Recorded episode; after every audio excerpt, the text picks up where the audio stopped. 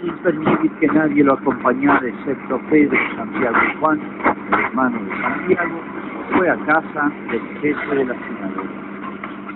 Allí vio un gran alboroto y gente que lloraba y gritaba. Al entrar les dijo, ¿por qué, ¿por qué se alborotan y lloran? La niña no está muerta, sino que duerme. Y se burlaban de él. Pero Jesús hizo salir a todos tomando consigo al padre y a la madre de la niña y a los que venían con él, entró donde ella estaba. La tomó de la mano y le dijo, Salita que significa niña, yo te lo ordeno, levanta. Enseguida la niña, que ya tenía 12 años, se levantó y comenzó a caminar.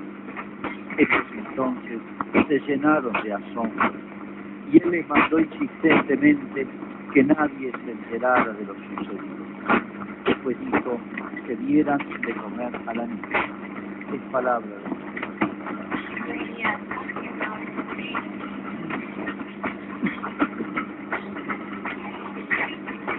Bien, tenemos aquí dos relatos en uno, dos milagros, un insertado en otro. ¿eh? Sale Jesús a hacer la visita que le pide este jefe de la sinagoga y en el camino ocurre este otro episodio de la mujer.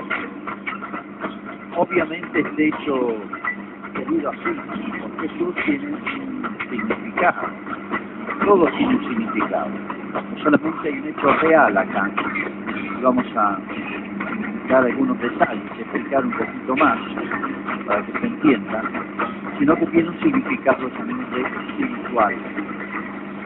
Obviamente tiene un significado muy grande para los que se beneficiaron. Imagínense que le resucita una hija y era la hija única, de los evangelistas. Así que más valor tenía para el papá. Lo mismo en el caso de esta mujer. No solamente tiene un significado tan grande para esta familia, para esta persona, sino también para todos nosotros,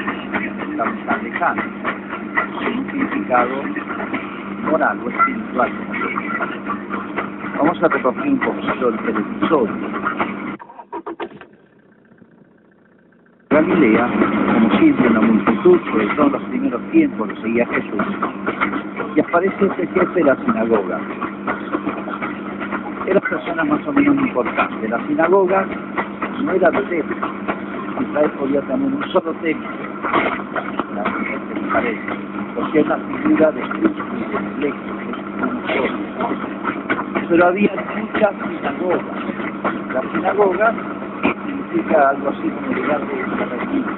Es lo que podríamos llamar hoy salones de catequesis no eran propiamente lugares de culto, lugares donde se leía,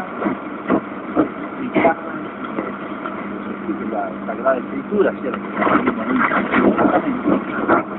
Y el encargado de ordenar todo eso, y esto es lo que se el encargado de eso era el jefe de los Había, cada pueblito tenía su sinagoga. Hoy que los judíos no tienen templo, el único templo de está destruido, está ocupado por los musulmanes. Llegaron hasta el templo antiguo de Jerusalén, es propiedad musulmana, está un de Jerusalén, no puede subir, es musulmana. Solo tiene sinagogas, todo el mundo, teniendo algunos. Bien, este hombre le pide ese y Jesús se, se presta, dice que se postra. Fue con él y una multitud y en el camino interrumpe esta mujer. Es una prueba para el jefe de sinagoga, de la sinagoga, Jairo, porque el era urgente, estaba muriendo. Y Jesús se demora, o esta mujer lo demora, no sabemos cuánto. Pero bueno, entre que ocurrió todo esto, va despacio, con la multitud, Jesús se queda el diálogo, y tal vez alguna otra comentario, la verdad es que era para probarlo bastante a hombre que por dentro estaría ungido a que Jesús llegara. Igual que en el caso de Lázaro, Jesús se demora, llega al cuarto día de la muerte de Lázaro. Se lo reprocha Marta. si hubieras estado aquí, si hubieras llegado a tiempo cuando te avisamos, Lázaro no habría muerto.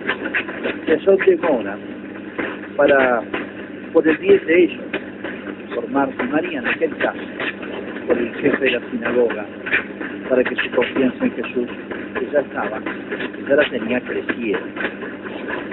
Bien, cuando uno ve la, la medicina de la época, la incapacidad de curar esas enfermedades, podía curar todas las enfermedades más superficiales.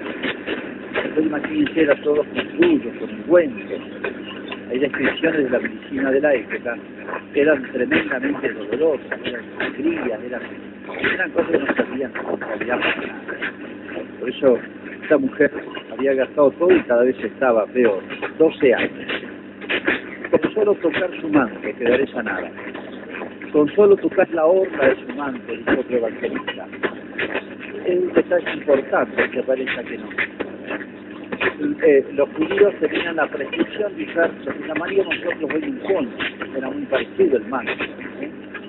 ¿Eh? Manto que se sortearon al pie de la cruz, que no lo rompieron, que fue una sola pieza del árbol. El manto tenía en las esquinas una, como unos flequitos. Esos flequitos representaban, estaba prescrito que lo usaran así. Esos, esos flequitos eh, recordaban los diez mandamientos. Y eso venía de la época de Moisés, esa prescripción. Como para que al vestirse los judíos, al verse y al verse entre ellos, eh, recordaran la obligación que tenían para con Dios, ese pacto de aliados. Dios se comprometió a ayudarlos y ellos a cumplir lo que les habla de los mandamientos que le había dado Moisés. Por eso tiene como un significado tocar su manto, la orla de su manto que iba a. O sea, tenía un sentido religioso, un simbolismo religioso esos flecos. Se recordarán que Jesús le reprocha a los fariseos que tienen en sus manos, pero no los cumplen. Eso es lo que la mujer toca. Tiene un significado, como diciendo, este, no quisiera que quisiera Dios cumplir con ese pacto, sería. Bien, el, el, después del milagro, que ya voy a explicar qué, significa en este caso, eh, llegan a la casa, su hija ya murió.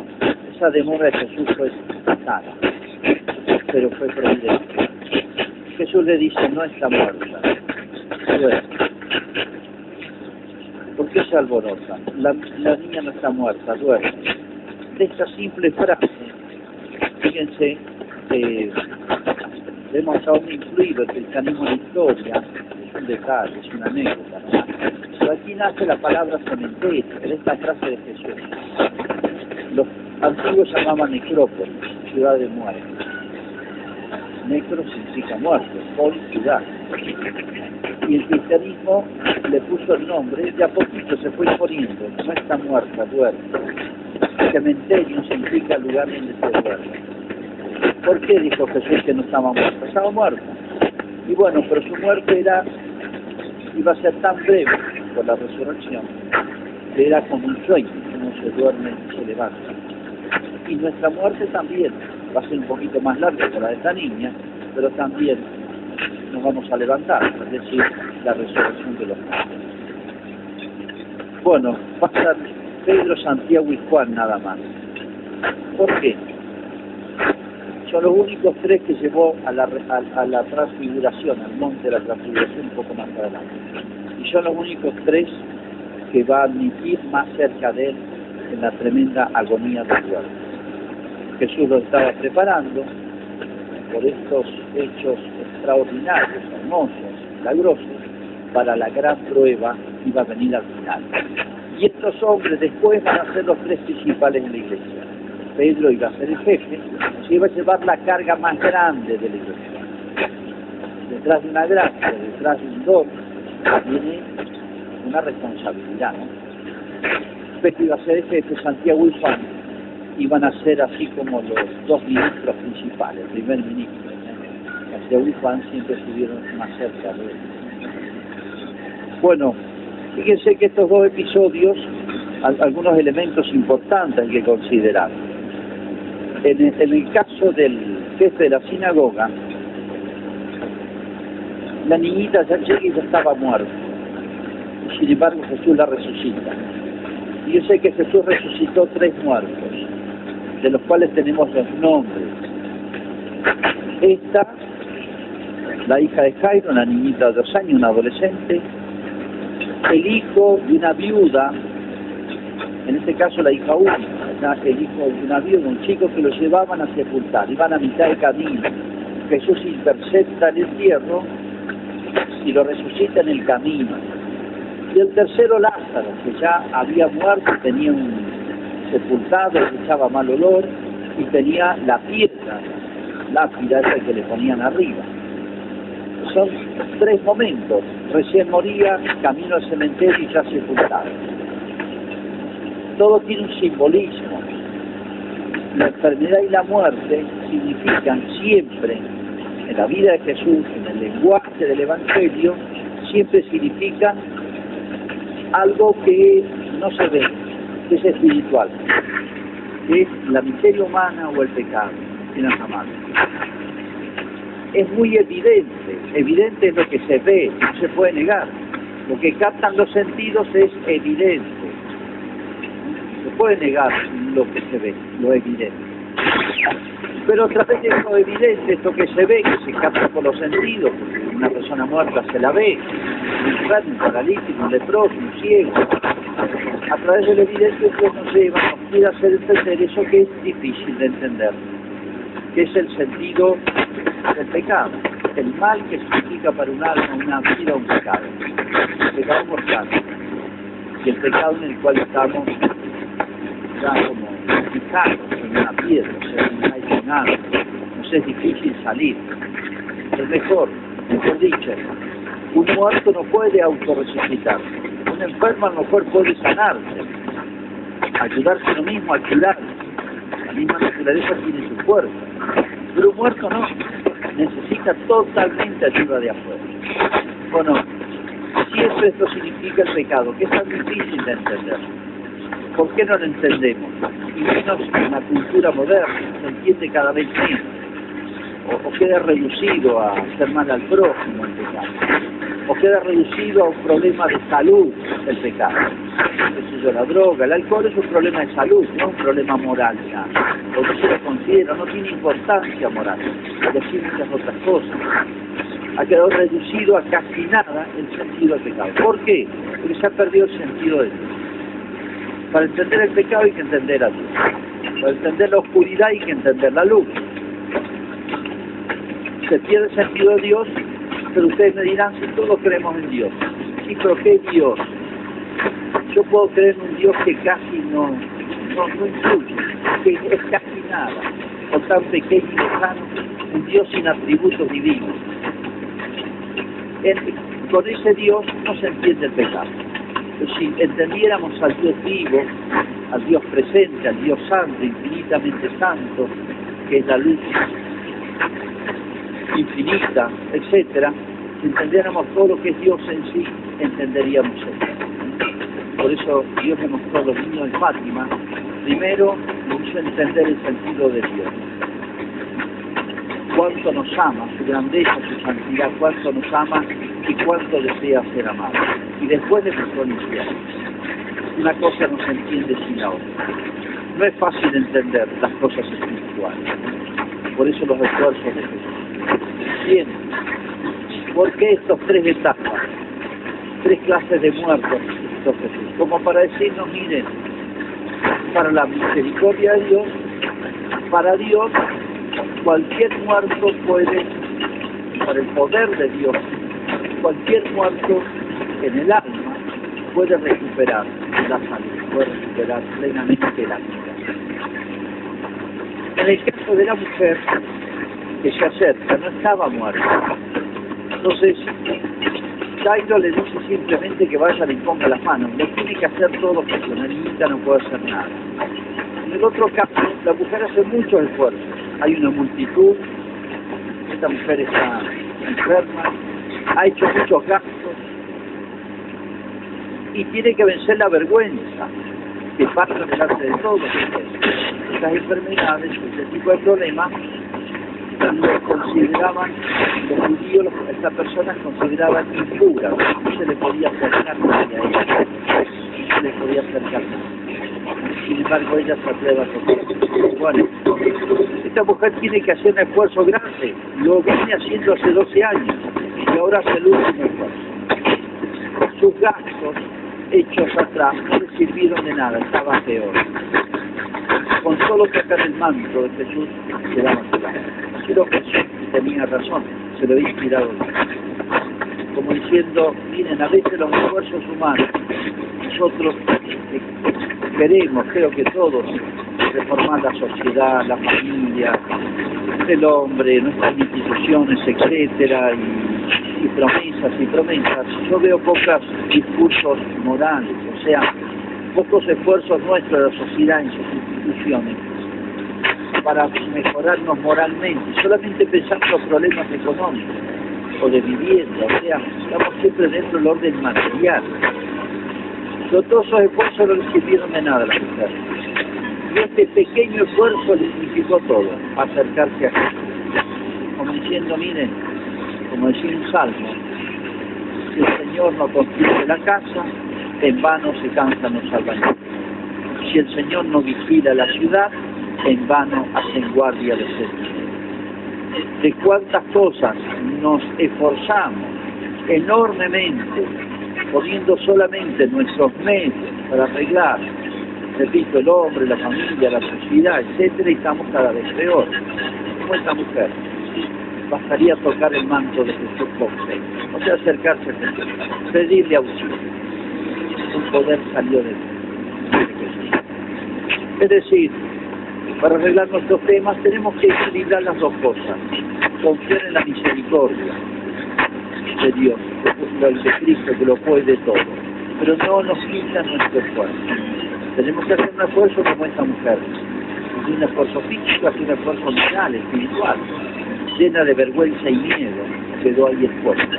Sin embargo, Cristo le logra. Pero hay algo, unos detalles más para pensar y meditar. ¿Por qué tenía que tomarle la mano Jesús? A, diez cuadras Jesús con un pensamiento lo, lo ¿Por qué esta mujer Dios inspira a tocar el manto? Se podría quedar en su casa y Jesús hacer un acto de fe y Jesús curar la distancia. ¿Y por qué Porque bueno, somos cuerpo y alma, no somos ángeles. Entonces, las cosas sensibles físicas nos, nos ayudan a despertar las cosas del alma. Los seres humanos nos manejamos con muchos signos entre nosotros. Una flor, de flor nos lleva al cementerio. ¿Para qué le sirve al muerto? Es un signo para nosotros, para expresar sensiblemente algo humano. Estamos llenos de signos humanos, hijos somos es lo más natural y lógico. Bueno, Jesús nos trata así. ¿Por qué se hizo hombre Jesús? Nos podría haber mandado la Biblia y siete días más desde el cielo. ¿Para qué vino a enseñar el parábola? Podría habernos cuidado a San Pedro, a los doce apóstoles y haber hablado brillantemente, hecho las mismas parábolas que Jesús, haber hecho los mismos milagros, todo igual. La Dios nos ¿Por qué se hizo? No por él, sino por nosotros para que viéramos que Dios está cerca de nosotros. Y lo que, lo que más nos convence, lo evidente, lo que captamos con los sentidos, lo más cercano a nuestra humanidad. Somos así. Y Dios nos le enseña al modo nuestro, nos cura al modo nuestro.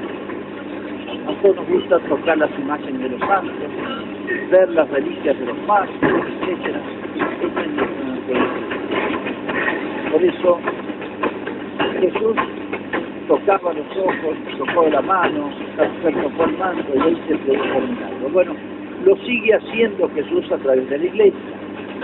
¿Por qué creen que los siete sacramentos se usa una materia para incluir un enfermo se Dios podría haber hecho que bastar una oración del sacerdote, una oración mental, por ese enfermo que está en el hospital y se sanara Pero ¿por qué quiso Jesús que el sacerdote fuera y le tocara con óleo bendito por el obispo, ungiera el enfermo?